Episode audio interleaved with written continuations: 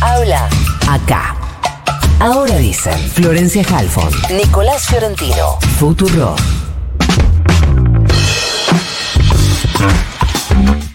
Siete y media pasaditas, 22.5 la temperatura en la ciudad de Buenos Aires. Vuelve el verano en este rincón del país con una máxima hoy de 33 grados.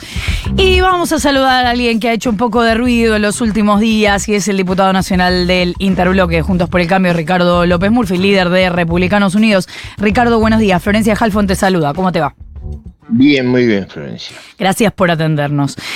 Em, digo un poco de ruido porque se enojó López Murphy en los últimos días eh, hablando del financiamiento de las murgas o de los corsos en la ciudad de Buenos Aires.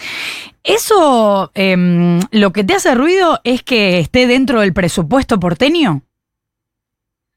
En general ha habido una... Como diputado nacional yo recibo mucha gente y recibo muchos mensajes y he recibido muchas quejas de los vecinos, de gente que se siente, digamos, eh, castigada por una actividad que, no concita a tanta gente y que le interrumpe las calles y le, digamos, le perturba su, su vida. Y me parece que no es una prioridad y yo eso hace bastante que vengo señalando que tenemos que exhibir un grado de austeridad muy grande porque la situación es bien delicada y, básicamente esa no me parece a mí una prioridad en la ciudad de Buenos Aires. Reconozco que en lugares como Gualeguaychú, Corrientes o Río de Janeiro, en corsódromos, eso se hace algo muy, muy importante, pero no me parece que interrumpir las calles de nuestra ciudad eh, por ninguna razón eh, contribuye al bienestar de nuestros ciudadanos. Y eso, eso fue lo que expresé.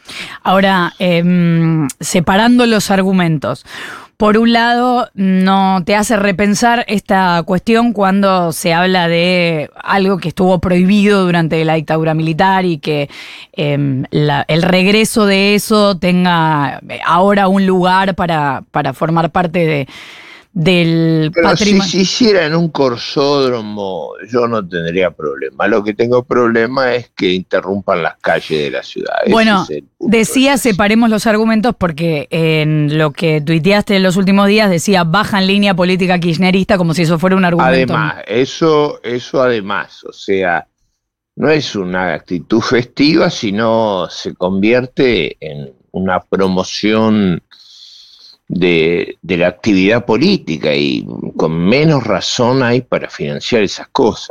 Eh, Ricardo, ¿qué tal? Nico Fiorentino te saluda. Bien. Una o dos cosas. La primera, la realidad es que las calles de la ciudad se cortan muchas veces para muchas cosas se me ocurre muy rápidamente una maratón. Se hace un domingo, hay un domingo que en la ciudad de Buenos Aires es intransitable. En este caso estamos hablando de dos noches, de dos noches feriados. ¿Por qué la molestia? Yo en general, en general eh, tiendo a, creer que hay que interrumpir la ciudad lo menos posible. Es decir, eh, me parece a mí que las libertades y la, la libertad ambulatoria, y las características de nuestra ciudad no hacen feliz hacer esas interrupciones. Eh, me parece sí que, a lo mejor una maratón es un episodio excepcional y, cuenta con un con una adhesión mayor, pero digo, igual son varios los eventos, la, maratón es la que se me ocurrió, digo. Expresé algo que refleja la opinión de mis conciudadanos y mis votantes. No, no, no, no fue una cosa hecha por un capricho. Fue hecha después de recibir una enorme cantidad de mensajes y, quise expresar esa, esas, ese, sentimiento colectivo. Se entiende, lo que pasa que vos, vos lo sabés como dirigente político, que muchas veces el sentimiento colectivo responde a un sector que es el que uno eh, representa, como de microclima. Digo, viven 3 millones de personas en la ciudad de Buenos Aires. ¿Cuántos mensajes pudiste haber recibido para creer que ese es el sentimiento colectivo? Me pareció que valía la pena plantearlo y yo cuando veo la, la respuesta a eso creo que expresé el sentimiento de una gran parte de la ciudadanía. Eso es lo que me parece a mí. Está bien. Y Además, los diputados tenemos que representar, ¿no? Tampoco tiene que ser una cosa medida al, milímetro, tiene sí que, canalizar esas expresiones de la manera más eh, eficaz. A mí me parece que esa no es una prioridad, que eso en la ciudad de Buenos Aires no es el, lugar apropiado para hacerlo, que hay otros lugares mucho, con mucha más tradición y mucha más disposición.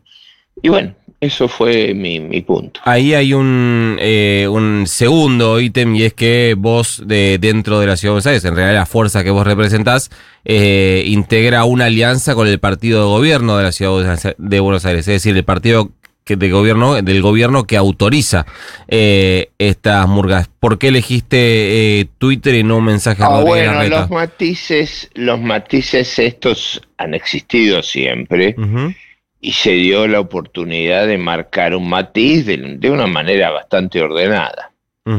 ¿Y, por, qué seguís relativizando los 30.000 desaparecidos? Bueno, porque ese número no es cierto. Ese número se ha probado una y otra vez que el número estará 7.500, 8.000. Eso no es una expresión mía, es una expresión que la ha hecho Graciela Fernández Mejide, que viene de la CONADEP, es una expresión que los abogados del Estado que se han ocupado del pago de juicios han hecho esa suma. Ese número, los que lo inventaron, eh, han explicado hasta el hartazgo que eso no es cierto.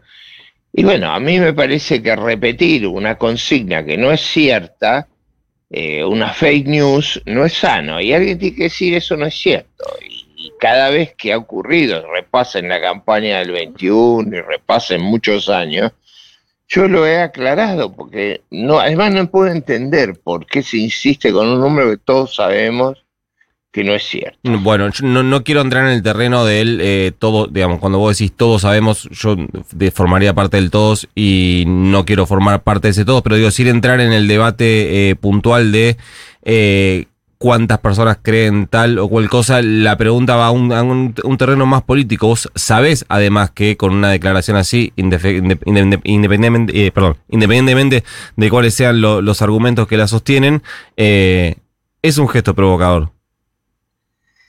Yo diría, es un gesto que va contra una consigna que no es, no es cierta y que, nada que me parece a mí es importante que no, no la mm, convalidemos. ¿Por qué es no la convalidemos sobre todo porque en mi caso, hace muchos años que vengo discutiendo eso con argumentos, usando los las informaciones que produce el propio Estado, o sea, no, no es una cosa que se me, se me ocurre, simplemente es algo que hasta el hartazgo se ha probado que no es cierto y se repite y se repite. Pero Ricardo, vos no reconoces el valor simbólico de hablar de una cifra que justamente viene a describir que lo que hubo fueron desaparecidos. No, pero eso es otra cosa. Ahí Labraña, que fue el que lo inventó, ha hecho hasta la era militante de las fuerzas eh, eh, de la guerrilla. Eh, ha explicado por qué lo hizo, cuál fue el, motivo y por qué eso no es cierto. Eso se ha discutido muchas veces. Entonces, lo que yo digo es el problema fue gravísimo. ¿Para qué mentir con los números? No tiene ningún sentido. Ricardo López Murphy, diputado nacional del Interbloque Juntos por el Cambio, líder de Republicanos Unidos, muchas gracias por habernos atendido. No, gracias a ustedes. Hasta luego. 20 minutos para las 8 de la mañana. ¿No escuchás? Sube el volumen. La alarma que no pospones. Ahora dice. Ahora dice. Futurock FM.